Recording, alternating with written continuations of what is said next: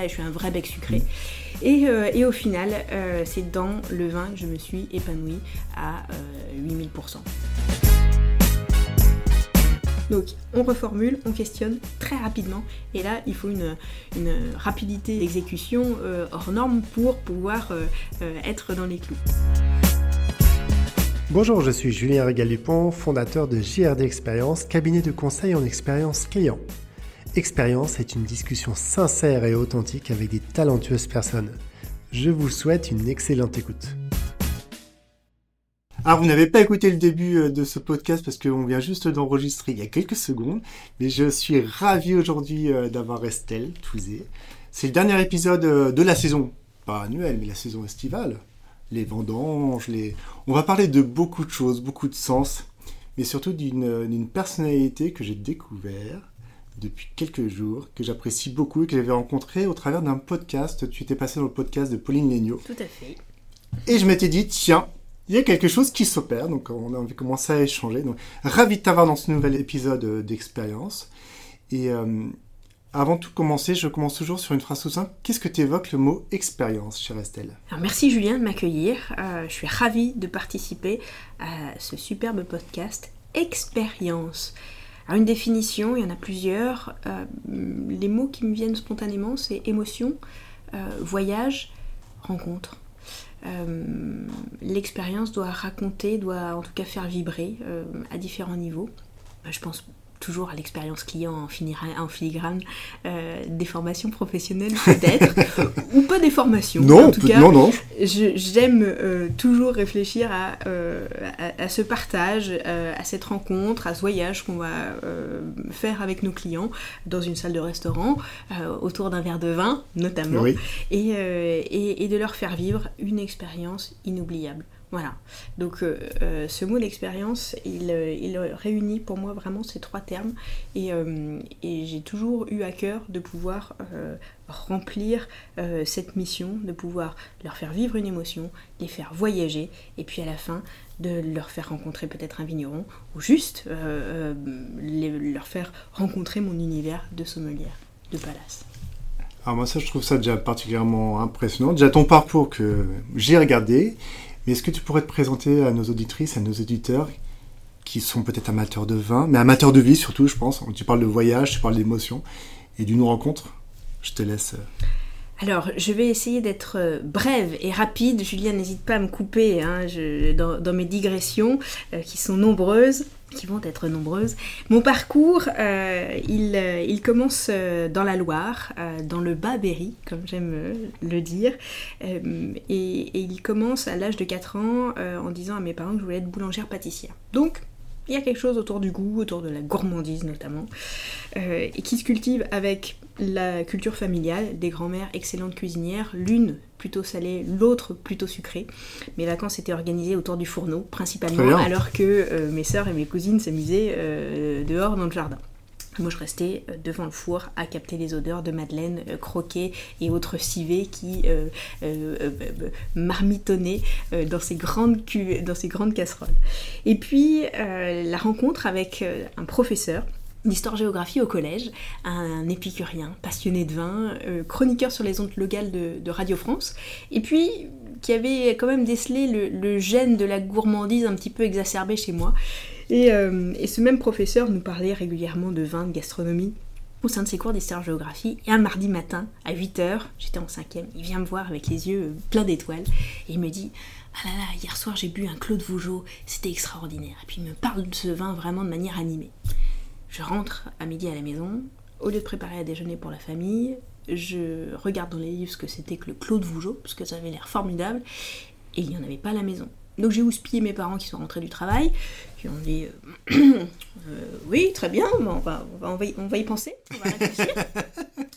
Et puis ça m'a quand même, euh, le, la notion de, vin, de plaisir m'a accompagnée durant quelques années. Ce même professeur m'invite dans le cadre de ses émissions gastronomiques, de ses rubriques gastronomiques. Il invitait des chefs de renom, des Bernard Loiseau, des Antoine Westermann avec qui on échangeait. Euh, et, c'était extraordinaire. Il faisait venir bien sûr des restaurateurs, des producteurs de fruits, de vins, etc. Et puis bah, le dimanche matin, c'était un festival en direct de la radio. À cette époque, on pouvait partager des agapes euh, en toute simplicité. Donc j'ai bu euh, du vin très tôt, j'ai dégusté hein, bien évidemment, mais dégusté bien sûr des, des superbes pâté croûte et, euh, et victuailles extraordinaires locales euh, de chez moi. Donc le, gène de la gourmandise euh, était présent et il a été cultivé par mes grands-mères et puis mes parents, hein, eux aussi bons vivants. On a toujours une gastronomie simple mais locale avec des vins euh, du cru, donc pas de grand cru classé dans la cave, mais euh, des chinons, des reuillis, des sauvignons euh, de, la Loire. Et puis il y a toujours eu un cérémonial autour d'une belle table dressée et d'une bouteille de vin qui peut-être était relativement vieille et dont on prenait soin lorsqu'on la servait. donc il y a toujours cette culture du partage, de l'élégance et toujours en simplicité. Alors je rebondis juste sur ça. Est-ce que tu allais dans les caves pour choisir la fameuse bouteille? Ah bah, J'essayais toujours d'accompagner mes grands-pères, mm. parce que quand même c'était eux qui allaient, euh, qui allaient à la cave chercher, euh, chercher les bouteilles de vin. Donc j'étais jamais très loin pour venir voir un petit peu ce qui s'y passait. Oui, curieuse de nature, ça facilitait les, les, choses. Et, euh, et puis après cette rencontre avec ce professeur d'histoire-géographie, mon envie était quand même de suivre un parcours d'hôtellerie-restauration et de ne pas rester dans le cursus général qui me paraissait assez ennuyeux. Euh, j'avais envie de cuisiner, j'avais envie de servir les clients, j'avais envie de découvrir le milieu d'hôtellerie euh, de manière euh, générale et de la, restauration. Donc j'ai quitté mon Berry natal Châteauroux à l'âge de 15 ans pour partir faire mes études à Brive-la-Gaillarde en Corrèze. Donc, magnifique région. Exactement. Où, mes colocataires de chambrée, puisque j'étais interne, étaient des filles d'éleveurs de, de, foie gras et autres produits gras. Donc on a lié des amitiés très fortes, hein, qui perdurent encore aujourd'hui, ça c'est important. Euh, et, donc j'ai découvert bien sûr la gastronomie locale. Et puis euh, je me suis complètement épanouie dans cette voie de l'hôtellerie-restauration que j'avais choisie. Euh, et, c'était vraiment important de, pouvoir suivre cette, cette voie-là. Mes parents m'ont soutenue, personne de près ou de loin dans la, dans la famille et dans la restauration, donc ils ont eu un petit peu peur que je n'arrive pas notamment à porter les, les grosses casseroles et à tenir le rythme.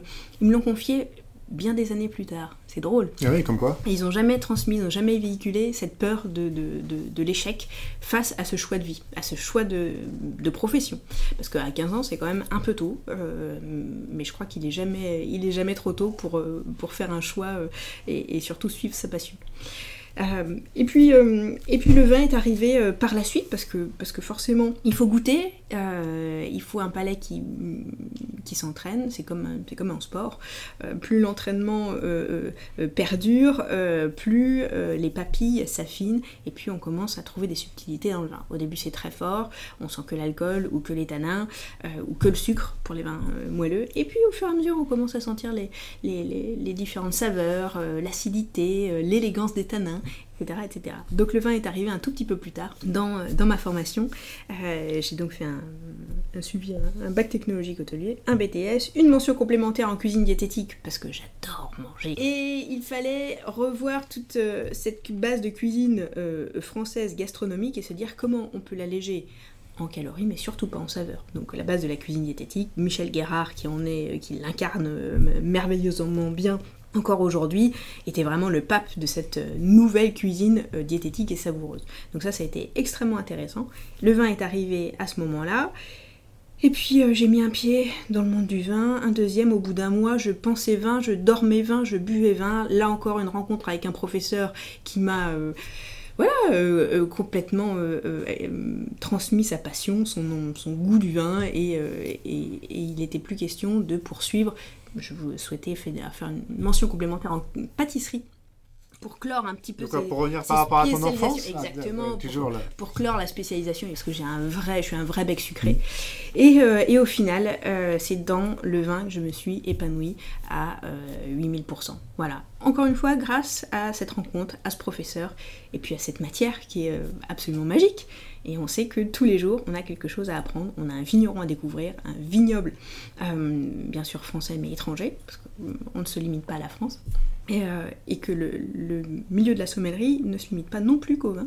Il, est, il, concerne les thés, les cafés, les cigares, les spiritueux, donc cognac, armagnac, etc. Donc c'est très vaste. Il y a beaucoup de connaissances à pouvoir emmagasiner au quotidien. Donc c'est extrêmement stimulant. Et oui, et puis c'est un, métier de passion, tout simplement. Complètement. Si on n'a pas la passion, si on n'a pas la foi, je crois que c'est plus difficile. J'ai toujours dit à mes équipes, euh, et parce que je le pense sincèrement, que lorsqu'on rentre en sommellerie, c'est comme de rentrer en religion. Euh, c'est un sacerdoce, parce qu'on est complètement dédié à notre métier. On a quand même un rythme de vie, des plages horaires qui sont très denses.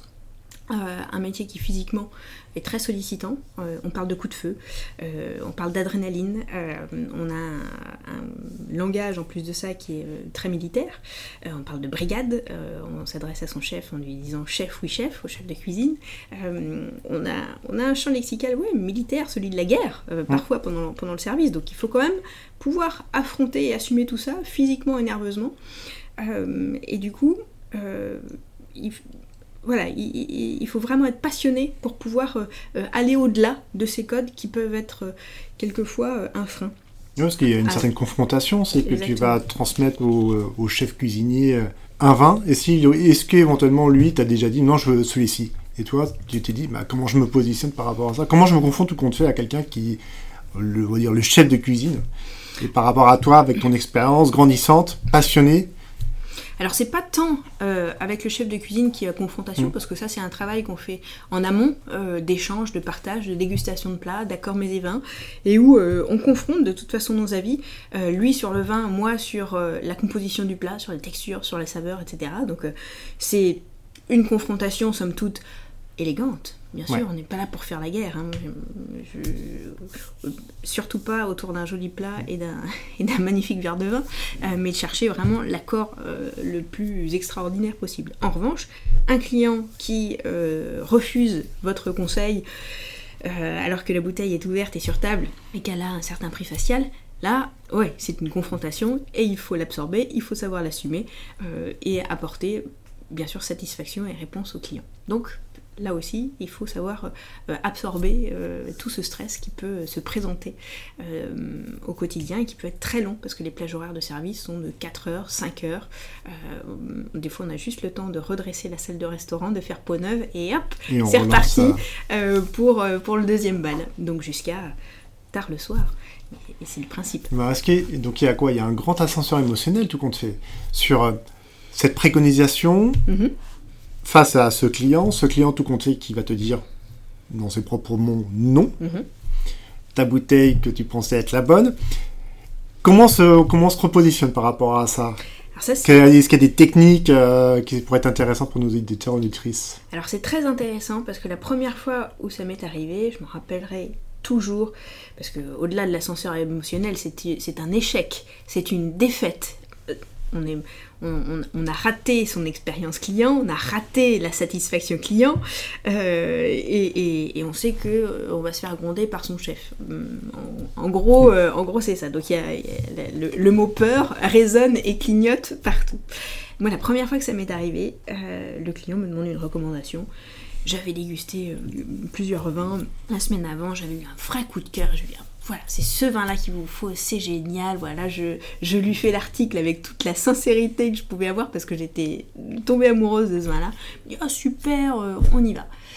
Et puis goûte le vin, je sers, et voilà, le coup tombe. Ah non, ok, votre vin il est bon, mais c'est pas ce que je veux, c'est pas ce que je vous ai demandé. Ah. Donc, euh, machine arrière, dans ces cas-là, bien évidemment, euh, on retire la bouteille et on se remet en question. Il faut avoir une, capacité euh, euh, de réaction et, de rebondissement rapide puisque nous sommes dans un espace-temps extrêmement limité. Euh, le client ne va pas rester là a priori jusqu'à 18h. L'enchaînement des plats arrive derrière. Le but c'est quand même de pouvoir privilégier l'accord mets et vins et de ne pas avoir les, éléments décalés. Donc il faut être très rapide, perspicace et fin psychologue pour comprendre comment réagir, ne pas mettre le client dans une posture de contrariété et, euh, et, d'oppression et, d'opposition, euh, et puis euh, trouver surtout l'élément qui comprendre où on a péché et lui donner satisfaction avec notamment le vin qu'il souhaitait. Et l'élément, pour le coup, l'élément c'est tu re-questionnes tout simplement, essaye de comprendre. Parce que toi, tu as amené euh, ton vin, donc tu as amené une certaine histoire mhm, mhm, qui aurait mhm. pu se marier, mais bon, là, ça n'a pas été le cas. C'est quoi, ça se joue euh, J'ai reformulé, j'ai re-questionné exactement, j'ai reformulé la demande. Euh, l'erreur, elle a été facile à, trouver. En fait, je n'ai pas écouté la demande du client, je lui ai livré ce que j'avais envie de partager avec lui. Et j'étais complètement hors champ, j'étais complètement hors cadre. Donc, il a fallu laisser euh, cette partie d'émotion euh, qui m'avait submergé, qui était vraiment, bah tiens, on, me demande, euh, on me donne la chance de partager le vin de, mon coup de cœur de ces derniers jours. Chose que j'ai faite, sauf que j'ai pas écouté le fond de, la question et le fond de la demande qui était un cahier des charges qui, était à l'opposé de ce que j'avais euh, de ce que j'avais servi. Donc on reformule, on questionne très rapidement et là il faut une, une rapidité mm. d'exécution hors norme pour pouvoir être dans les clous. Donc bien sûr on enlève la bouteille ou on la laisse sur table en disant bah, c'est cadeau, il faut être un très bon, bon, commerçant, ça chaque personne saura trouver la, la solution. et puis et puis voir rapidement si euh, le client a le visage qui se décrispe à la première gorgée. Donc là, dans ces cas-là, il y a une tension interne qui, euh, est très présente chez, euh, chez, le sommelier et chez moi à ce moment-là, en me disant, mais pourvu que ça lui plaise, pourvu que ça lui plaise, pourvu que j'ai bien compris sa demande, parce que voilà, moi, l'émotion et l'envie de partager m'avaient complètement embarqué dans la direction opposée de, ses envies et de ses besoins. Et après, son...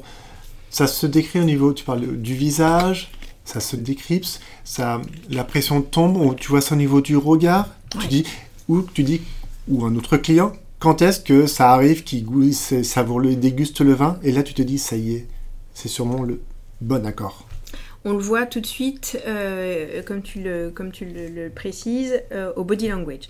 Ça, c'est hyper important pour nous. Euh, alors, ne croyez pas qu'on analyse tout le monde au, restaurant, mais ce sont des indicateurs qui vont permettre aux, équipes qui, qui, sont présentes dans un restaurant de pouvoir s'adapter à la personnalité euh, qui est en face de vous. Donc, euh, moi je sais que j'ai toujours eu pour euh, faire de lance d'accueillir tous mes clients pour comprendre dans les quelques secondes de l'accueil dans quel état d'esprit ils sont. Mm. Nerveux, détendus, business, repas familial, repas en amoureux, envie de parler, pas du tout. Voilà et de comprendre en quelques secondes dans le body language et dans le non-verbal ce qui va se passer. Euh, la crispation du visage, mm. les sourcils en accent circonflexe, les mains euh, euh, très nerveuses, une tension physique qui peut, qui peut se, sentir, pour comprendre si la frustration ou la contrariété vient de nous, parce qu'on a mal accueilli, parce que peut-être à l'arrivée de l'hôtel, il y a quelque chose qui s'est passé, donc quelques mètres avant l'arrivée au restaurant, ou est-ce que c'est un, un, fait antérieur à l'arrivée au restaurant et à l'hôtel. Et ça nous permet comme ça de non pas faire diversion, mais de pouvoir trouver des points de décompression. Pourquoi? Parce que quand on vient dans un restaurant et dans un hôtel, le but, quel est-il? C'est de passer un moment hors du temps, merveilleux, où on coupe tout. Les téléphones, la plus belle des satisfactions, moi ces derniers temps, c'était euh, que mes clients me parlent et oublient leur téléphone. Voilà. Donc, ça demande un travail d'échange.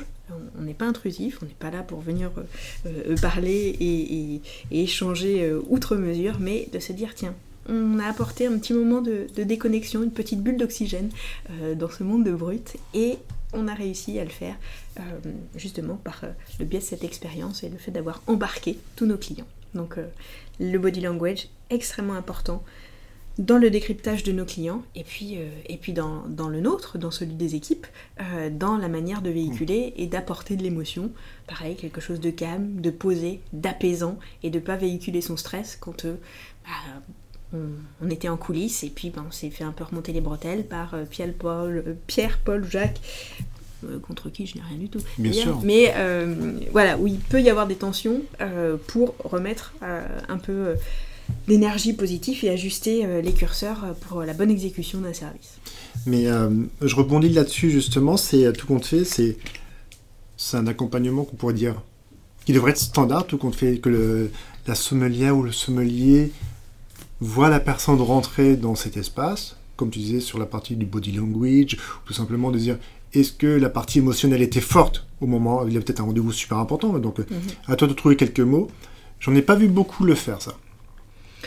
Pas prendre cette initiative, c'est pas initiative parce que Mhm. toi pour le coup c'était Mhm. naturel, Mhm. mais d'aller vers les personnes du début jusqu'à la fin et quand il part aussi, Bien sûr. parce qu'il y a aussi la, sortie, parce que et tu sais pas s'il a signé une affaire ou euh, il a passé un super moment ou malheureusement un mauvais moment, mais avec grâce au vin ça a pu euh, un petit peu atténuer la chose. Donc c'est ouais, c'est un parcours global de compte fait.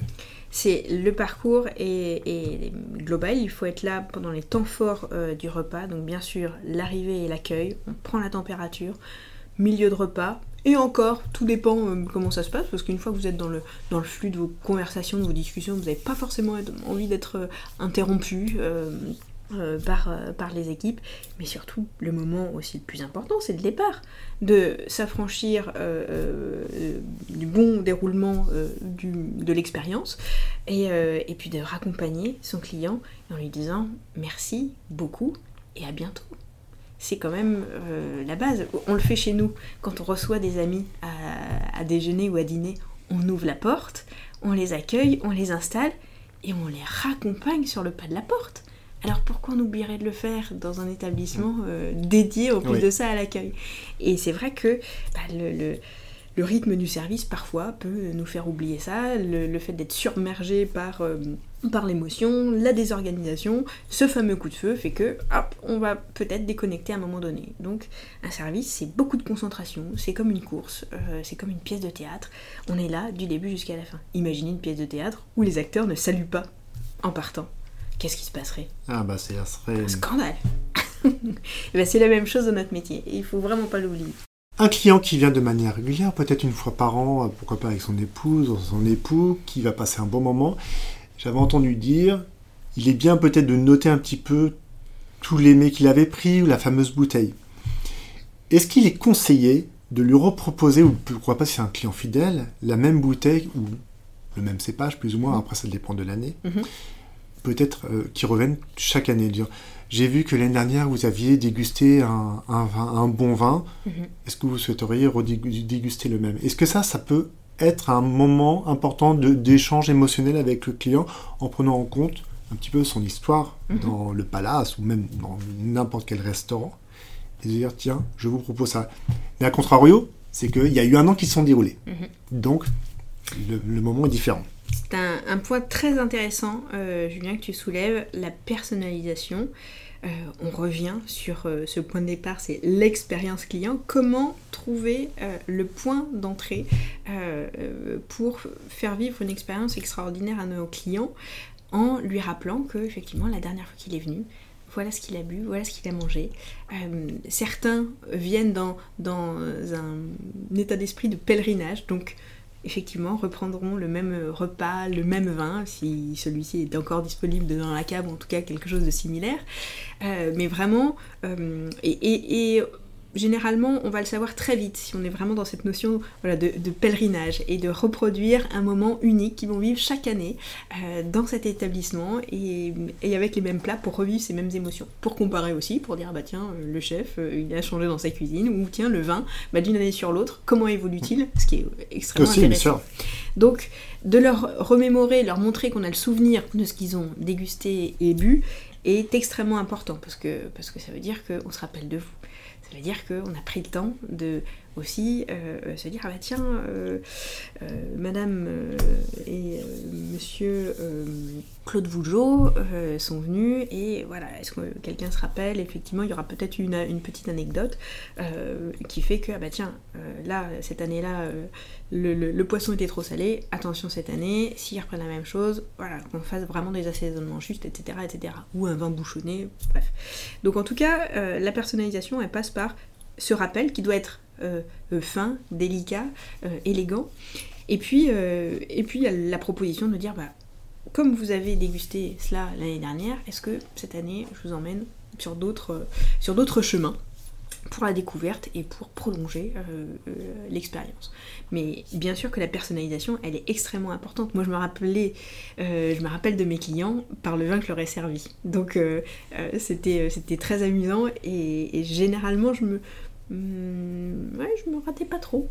Euh, et, et, c'est très amusant de les voir. Enfin, alors quand ils reviennent souvent, bien sûr, c'est facile. Et dans ce cas-là, on ne donne même plus la carte des vins ou la carte des parce on que directement. On connaît leur, euh, on connaît leur goût et, c'est un vrai plaisir de dire bah voilà, j'ai mis des bouteilles exprès pour vous. J'avais des, des, clients pour qui euh, bah, je réservais des bouteilles. Elles ne rentraient pas sur la carte, elles n'étaient pas affichées parce que je savais que je les dédiais. J'en avais peut-être trois par an. Eh ben, je les dédiais à ces euh, clients-là parce que je savais qu'ils appréciaient et que c'était euh, voilà, un, moment euh, vraiment extraordinaire pour eux. Et j'étais ravie d'avoir cette allocation de trois bouteilles et de leur réserver. C'était en plus un, plaisir personnel extraordinaire parce que c'est dans la réussite et c'est dans, dans, le fait de de leur transmettre cette expérience hors norme et personnalisée à l'extrême. En disant voilà, il n'y a personne d'autre que vous qui allez déguster ces trois bouteilles. C'est quand même, bah, génial. Bah, c'est oui, moi je trouve que c'est au-delà d'être génial, c'est de faire vivre une, expérience vraiment sensible autour des émotions, de, se rappeler ce que le client a bu, euh, même le moment qu'il a partagé, hein, avec quelle personne il était accompagné aussi, et ce qui revient, comme tu disais, un petit peu dans, ce domaine de pèlerinage, mhm, mhm. c'est quelque chose de fort. Je trouve que c'est quelque chose qui devrait être tout compte fait. Là, je parlais de standard tout à l'heure, mais ça devrait être fait naturellement comme ça. On devrait aller dans le la personnalisation extrême mhm. dans que ce soit du vin ou autre chose. Donc comment je vous accompagne, comment je vous fais vivre, tu disais un moment bah, unique, un moment sincère, où je me rappelle que je vous ai eu il y a quelques, quelques mois ou quelques années, et même si vous êtes venu il y a deux ou trois ans, je me rappelle exactement la bouteille que vous avez pris parce que bah, tu as échangé l'émotion avec ce client, ce que tu as partagé. Bah, il y a eu un élément, un moment marquant dans l'échange, dans le partage, et, euh, et c'est c'est pas le, c'est pas le prix facial de la bouteille qui, qui aura euh, impacté euh, la mémoire. C'est vraiment le lien qu'on aura créé avec le client et puis bah, la réaction face au partage d'une bouteille de vin, euh, que ce soit du plus simple Sauvignon blanc de Loire au grand cru classé que nous connaissons. c'est vraiment voilà cette émotion sur le, partage de l'instant qui est, qui est important. Je pense que l'actualité euh, de cette dernière année, heureusement ou malheureusement, va un petit peu bousculer et, remettre au centre de l'Église euh, cette notion euh, de, personnalisation, d'expérience et, de se dire que on a vécu des moments très durs, tous, et là, de quoi on a envie, de quoi on a besoin, et on l'a vu euh, avec ces déconfinements, tout le monde est venu au restaurant retrouver le contact, le partage, la convivialité et puis la personnalisation. Donc euh, on était tous très contents de retrouver nos clients habitués. parce que c'est une relation qui s'est tissée dans le temps, on connaît leurs habitudes et la plupart des restaurateurs, bah, voilà, même si leur plat, le plat préféré du client n'était pas affiché sur la carte, ces fameux clients ont quand même retrouvé leur plat préféré dans l'assiette parce que le restaurateur a dit bah ouais, moi je, vais, euh, je vais chouchouter ces clients-là qui sont revenus et qui nous font l'honneur aussi euh, d'être présents à, notre table. Donc je pense que voilà l'actualité euh, va nous ramener à cet élément important, indispensable qu'on a un petit peu délaissé ces dernières années au profit euh, de rentabilité, euh, de, course à l'échalote et d'être précurseur dans tout, mais on a un peu oublié l'homme euh, derrière tout ça. Je pense que ces derniers mois auront donné quelques messages forts à la plupart des hôteliers restaurateurs, auront remis l'humain au centre de leurs préoccupations et, on va voir des belles, des belles choses émerger. En tout cas, je croise les doigts. Bah, c'est ce que. Bah, c'est une anecdote pareille réouverture des, des, terrasses il y a quelques semaines de cela. On a déjeuné avec mon épouse trois fois dans le même endroit mhm. et on a le serveur qui nous a reconnus. Et ça, ça voulait dire beaucoup de choses. Alors que dans les autres, dans les autres endroits où tu vas, tu es des fois considéré comme un, comme un inconnu. je trouve que ça, c'est vraiment dommage parce que, comme tu disais justement, quand tu, t'accompagnes les personnes, tu les accueilles au pas de ta porte, mhm. tu leur fais vivre un moment, un, un moment de partage, d'échange, et tu les raccompagnes à la sortie. Et je trouve que ces moments où, malheureusement avec la Covid, où euh, restaurateurs et d'autres entreprises aussi se sont retrouvés avec euh, du jour au lendemain, puis les collaborateurs euh, sur, sur site, ni sur, dans le restaurant, essayer de relancer la, machine dans le bon sens du terme, leur faire vivre une nouvelle expérience avec ce qui s'est passé. Mhm. Parce que le passé, on pourra pas, on pourra pas le changer. Mhm. Et je pense que la, l'appropriation de chaque client, c'est ça, c'est comment j'ai envie de faire vivre une expérience à mes clients. Ce cuisinier qui, est sorti, qui était là euh, en train de réfléchir peut-être sur ses nouvelles créations, bah, il se retrouve à, créer ça dans, sa cuisine en attendant que ça réouvre. Donc heureusement que ça a réouvert. Est-ce qu'il y, a un parallèle? J'ai vu un article hier, c'était assez surprenant par rapport à la Russie qui parlait des, champagnes, qui avait été sur la fameuse euh, le champagne. Donc vin pétillant. Maintenant, mm. il n'y a que des vins pétillants. C'est dur quand même d'entendre ça au niveau de la France où on a quand même un pays de terroir, de, de saveurs et on est réputé, pas que pour ça bien sûr, mais on a quand même une prenne. Et on a un pays qui va te dire, tu confies non, nous on n'accepte plus vos champagnes parce qu'on les considère comme des vins pétillants. Non, j'ai pas, pas, encore audité mes amis euh, champenois, mes amis vignerons champenois en leur demandant s'ils avaient préparé leurs nouvelles étiquettes. Et il faut savoir qu'en France, la législation euh, est bien particulière pour la champagne, pour les vins mousseux, pour les vins pétillants. Ce sont des modes d'élaboration euh, sensiblement différents. Euh, l'appellation champagne, on le sait, c'est uniquement en France sur cette fameuse zone d'appellation. Donc aucun autre produit effervescent peut s'appeler champagne, quand bien même il est issu d'une ce qu'on a appelé pendant un temps une méthode champenoise, une méthode traditionnelle euh, il faut respecter l'ère d'appellation. Donc aujourd'hui que d'autres pays nous demandent de, renommer euh, l'un de nos emblèmes euh, français qui plus le champagne en vin pétillant, c'est un peu fort de café. Donc je pense qu'on va les laisser, voilà, dépatouiller un petit peu ça entre les pays, entre les, guerres de les guerres de tranchées. mais non, c'est assez incroyable et c'est injuste. Donc après, c'est Tant pis pour la Russie, euh, ça fera plus de champagne pour nous à déguster parce qu'il y a vraiment des crus extraordinaires, aussi bien dans les grandes maisons que dans les, vignerons indépendants qui en ce moment émergent euh, beaucoup. Euh, et ça c'est génial parce que la partie vigneron indépendant est en train de se développer avec bien sûr des, systèmes de production qui, qui permettent d'avoir de donner l'accès au champagne à des prix beaucoup plus attractifs qu'il y a encore euh, une quinzaine, une vingtaine d'années. Moi, je me rappelle que euh, à, l'époque, euh, on buvait le champagne uniquement pour Noël et les grands jours de fête de rassemblement. Le champagne était un produit sacré, il l'est toujours, parce que cette bulle, elle est extraordinaire, il, faut le dire. cette finesse de bulle, je suis d'accord. Exactement. Mais c'est resté le vin euh, vraiment euh, privilégié pour les fêtes, parce qu'il a un coût de production qui était très onéreux, de par son mode d'élaboration plus complexe qu'un vin blanc ou qu'un vin rouge tranquille. Voilà, parenthèse fermée. Euh, mais bah, tiens, c'est intéressant, tu parlais des vignerons indépendants ou même des, des grands cépages. Euh, aujourd'hui, vu qu'il y a eu un arrêt quand même de l'économie au travers de, la restauration, qui est quand même un marché assez important pour les vignerons indépendants, mhm. comment ils ont encaissé ça pendant, pendant cette année écoulée? Parce qu'il fallait préparer, euh, dire, mais tiens, ce que j'avais préparé, je peux pas l'écouler, je peux pas le vendre. Alors il y a eu plusieurs, euh, plusieurs formats. les vignerons qui, qui vendaient la plupart de leur production aux restaurateurs ça a été très compliqué euh, pour les restaurateurs qui ne pouvaient pas honorer les commandes et qui ne pouvaient pas garder, euh, euh, acheter les vins comme d'habitude et, les stocker en disant bah, c'est pas grave, Covid ou pas Covid, on continue de garder les allocations, on continue les achats, on stocke parce qu'on a les, reins suffisamment solides pour, pour faire tenir un, fond de cave. Donc voilà, les restaurateurs qui vendaient uniquement, les vignerons pardon, qui vendaient uniquement aux restaurateurs, ça a été un peu compliqué. Après, heureusement, il y a quand même eu la partie caviste qui s'est euh, extrêmement développée, puisque les ventes de vin ont quand même explosé euh, sur les ventes en ligne et euh, les cavistes physiques. Donc, donc le français a été à la hauteur, je trouve, de, sa réputation et de son terroir et a plutôt bien consommé pendant cette année 2020. Donc ça, c'est bien.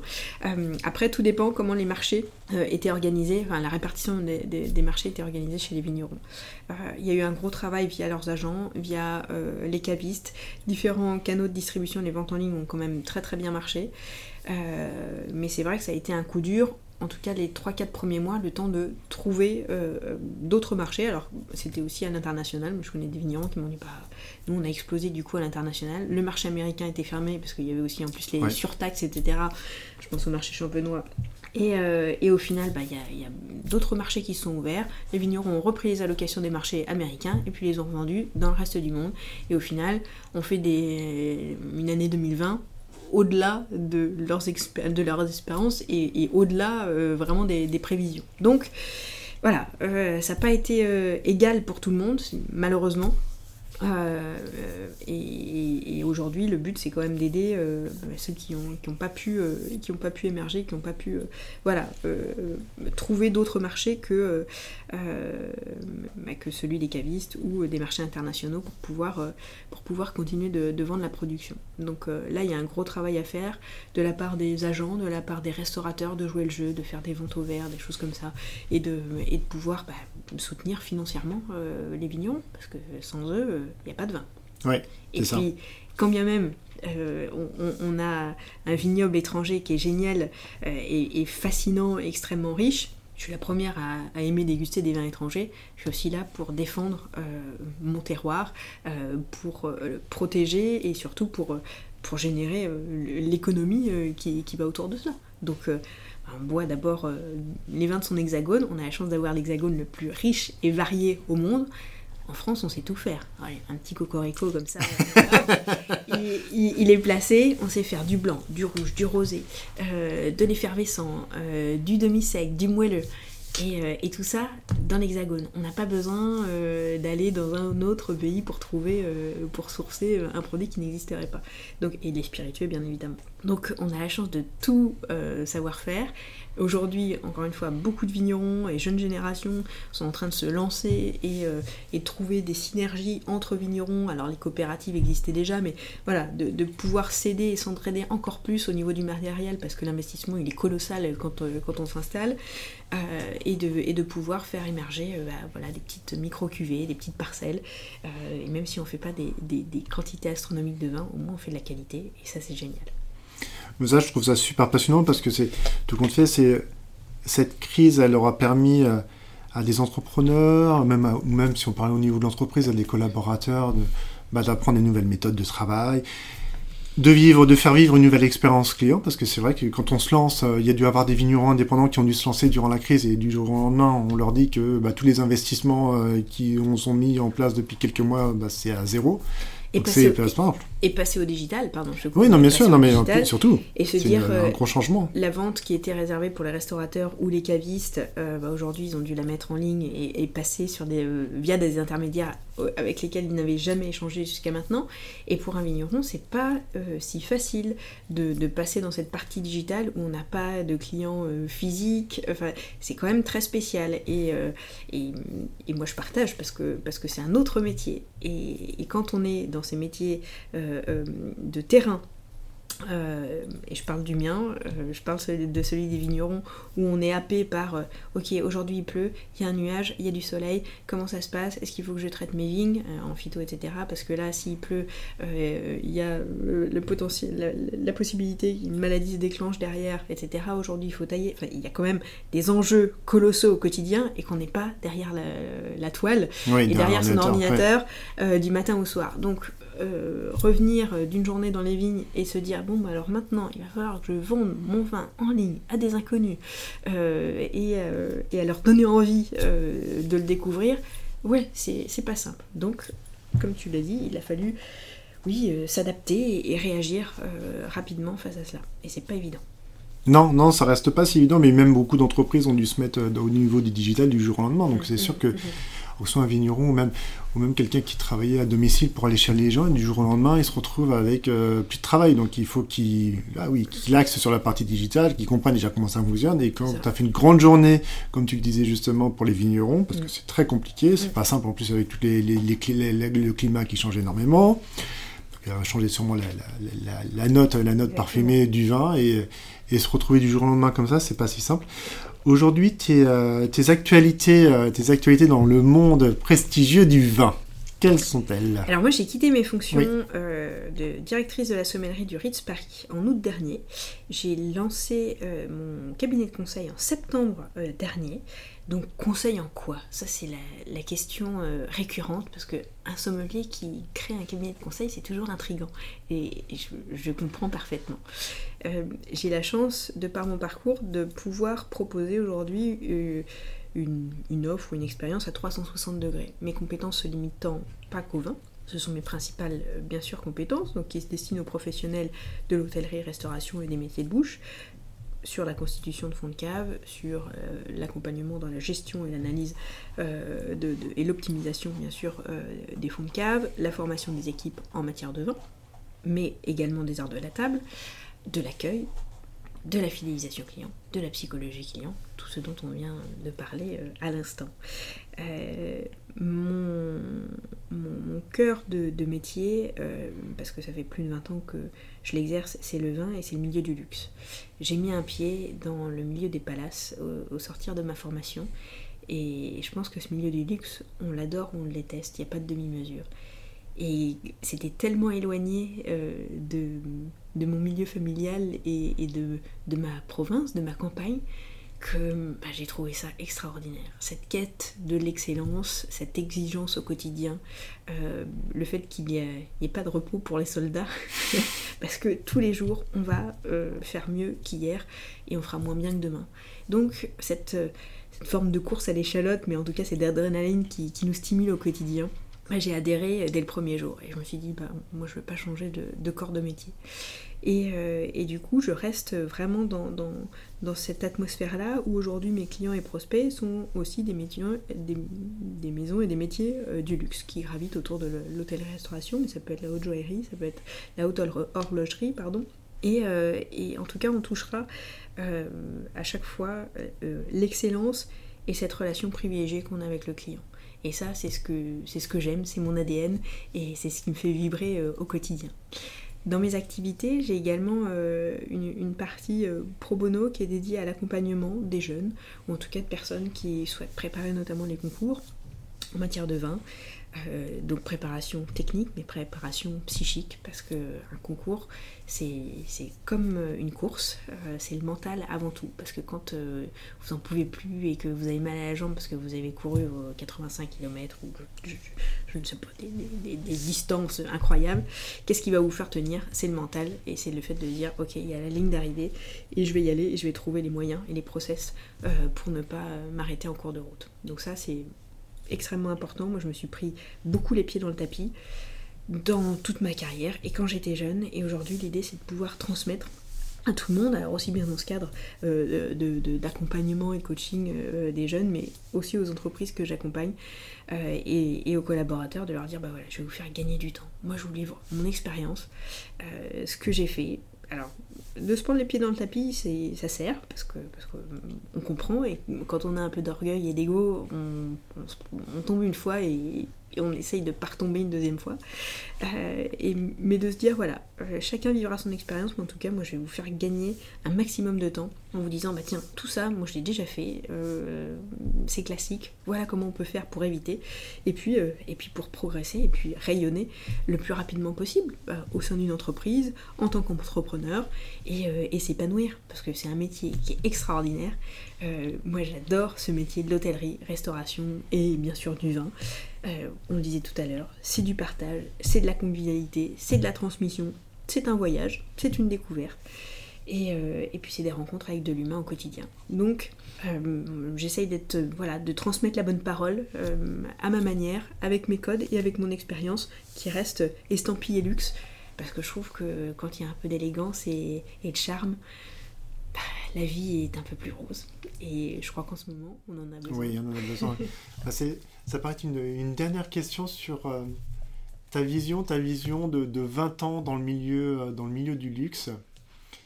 Est-ce qu'il y a des, des, choses qui sont encore plus fortes aujourd'hui? Tu parlais de personnalisation, d'approche avec le client, d'une dynamique de relation 360 degrés, de, de prendre le temps aussi avec ce client. Est-ce qu'il y a eu des grands mouvements dans ta carrière? De dire, ah, tiens, il y a 20 ans c'était peut-être comme ça, il y a 10 ans, et puis aujourd'hui, et demain ça sera peut-être comme ça. Alors, moi j'ai vu des, tendances et des modes au niveau du vin, euh, pour répondre à ta question.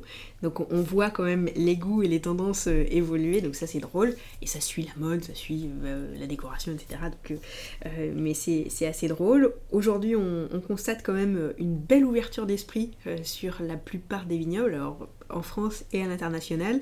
Au début de ma carrière c'était Bordeaux, Bourgogne, point, et Champagne. Voilà. On avait trois vignobles en France Bon, ça c'est pas beaucoup. C'est un peu court, jeune homme. On aurait pu dire, oh Dieu, bien des choses en somme.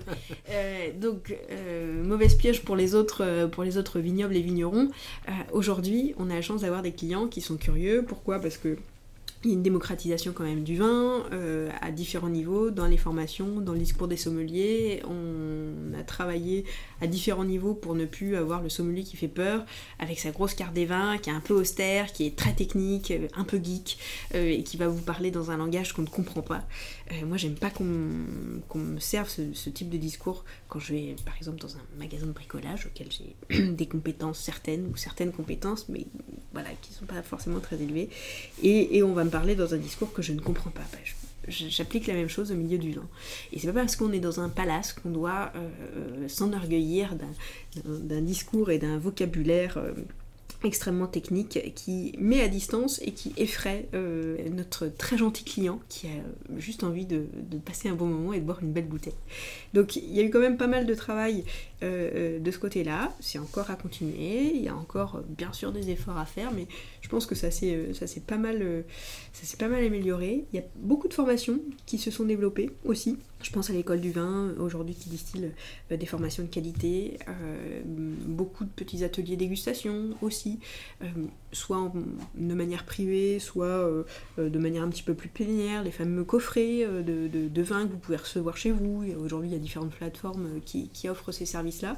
Donc c'est chouette euh, et, ça permet quand même d'avoir euh, un, milieu du vin un peu moins austère ou hostile, je pense, qu'à une époque. Donc euh, aujourd'hui, voilà, ça a accompagné l'ouverture d'esprit de, des consommateurs et des clients sur presque tout notre bel hexagone toutes les appellations. Il y a encore des appellations qui sont euh, peu connues, mal connues ou qui, subissent encore une, une réputation euh, voilà, un petit peu douloureuse. euh, des, des, des 30-40 dernières années, je pense à la Loire encore une fois, mais la Loire côté pays nantais, tout ce qui est muscadet, etc.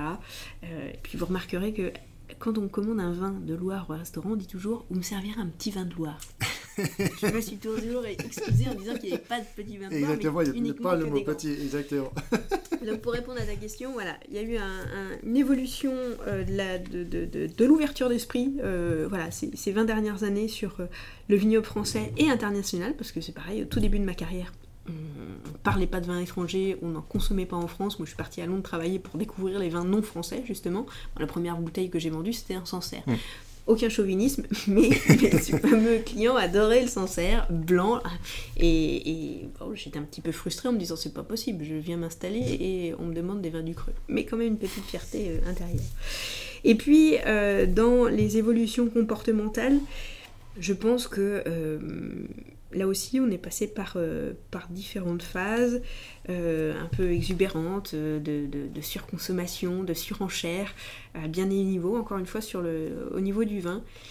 Et que aujourd'hui, on commence à, prendre la mesure que le vin n'est pas juste un élément de spéculation. Il y a surtout des saveurs, il y a surtout des textures, il y a une âme, il y a une histoire, et puis il y a un vigneron derrière. Donc, là encore, il y a du travail à faire, mais euh, on, a aussi atteint des, des- des plafonds quand même en matière de spéculation. On voit encore régulièrement sur certaines ventes. Oui, dans certaines ventes, ouais. Mais euh, aujourd'hui, il y a de plus en plus de, de- de personnes qui sont capables euh, voilà, euh, d'avoir des, d'acheter des très très grandes bouteilles qui sont eux aussi techniques et pointues en dégustation. Donc voilà, ça c'est super parce que bah, pour nous sommeliers, quand on a quelqu'un et qui a les moyens de se faire plaisir et qui est technique, ben, c'est un vrai plaisir de pouvoir l'accompagner sur le cru, sur le millésime et euh, sur vraiment ce qu'il va chercher euh, euh, de manière très précise. Je pense qu'il y avait beaucoup, de- beaucoup de finesse, donc peut-être plus de recherche dans la finesse et, comme tu le disais, par rapport à ce monde, ce monde qui a évolué pas mal aussi au niveau des ventes. On voit Mm. aussi certaines ventes de vin, euh, de, Mm. grands- de grands crus, de grandes bouteilles pour le coup. Tout compte fait, c'est juste, euh, on, va, on va vendre ça, on va jamais la déguster, tout compte fait. Et sur la partie psychologique, c'est vrai que sur la partie psychologique, tu trouves qu'il y a vraiment une grande différence. Est-ce que dans les écoles aujourd'hui, on forme un peu, un peu plus les futurs sommeliers ou sommelières Mhm. à la partie psychologique? Je parle de ça parce que ça me fait penser toujours euh, aux études de médecine où on, on t'annonce que malheureusement tu as perdu un une personne et on ne t'annonce pas de la bonne façon. Donc est-ce qu'on est amené à amener ça dans, dans ces formations Dans les écoles, je pense qu'ils n'ont pas le temps aujourd'hui. Euh, d'accompagner euh, euh, les élèves vers la psychologie client. Il y a déjà, notamment pour la partie sommellerie, tellement d'informations à, à, ingurgiter en une année, voire deux. C'est-à-dire qu'en une année, voire deux années, pour tout dépend quel diplôme vous faites spécifique au vin, vous devez avoir euh, tout vu, tout lu, tout goûté. et au sortir de votre formation, de dire alors, c'est parti. C'est parti. Euh, moi, des verticales de moutons euh, jusqu'à 1945, aucun problème, on peut en parler. Donc non, c'est pas possible. Et du coup, bah, toute cette partie psychologie client, elle n'est pas forcément abordée. Certains jeunes collaborateurs auront cette sensibilité seront tournés, euh, seront tournés vers l'autre, auront, cette empathie euh, naturelle. Donc ça, c'est vraiment des pépites. Euh, parce, que, parce que du coup, derrière, enfin, ce sont des diamants bruts. Et puis, il y a juste la connaissance à, apporter un petit peu, si celle-ci est un petit peu en, deçà. Mais voilà, j'ai toujours privilégié, moi, des collaborateurs, dans l'embauche de mes collaborateurs, des personnes avec un état d'esprit, une psychologie et... on parlait de sincérité tout à l'heure euh, euh, euh, évidente, plus qu'un savoir débordant et mal transmis. Voilà, donc ça rejoint exactement ce, que tu, ce, que, ce que tu dis. Et puis, et puis à la fois, bah, c'est aux maîtres d'apprentissage ou aux employeurs, aux tuteurs, tout dépend quel terme ils ont, de, bah, de former les équipes. C'est-à-dire qu'un sommelier qui arrive, ou un commis sommelier qui arrive dans une équipe, bah, il faut l'accompagner, il faut lui donner les clés. Il va se confronter à un client, mais on va pas le jeter tout de suite dans la gueule du loup, parce que, ou alors on, choisit ses clients parce qu'on les connaît. Donc euh, moi, il m'arrivait justement d'avoir des clients que je connaissais, euh, et, un stagiaire qui venait euh, parmi nous pendant un mois, deux mois ou plusieurs mois, bah, je savais que j'allais le mettre euh, avec les clients que je connaissais, je le présentais, je l'intronisais, etc., etc. Enfin, on, ne lâche pas euh, un, collaborateur junior sans expérience dans la fosse au lion. C'est quand même assez inconcevable. Donc c'est à nous de les éduquer, de leur prendre la main et de leur montrer le bon chemin. Bien sûr, ils feront leur expérience et ils se prendront les pieds dans le tapis, on leur souhaite, mais pourvu que la chute soit douce, parce que, parce que braquer une personne et, le, dégoûter de cette belle profession ou d'une autre, ça a peu d'intérêt. Oui, bien sûr, dès quand il a choisi.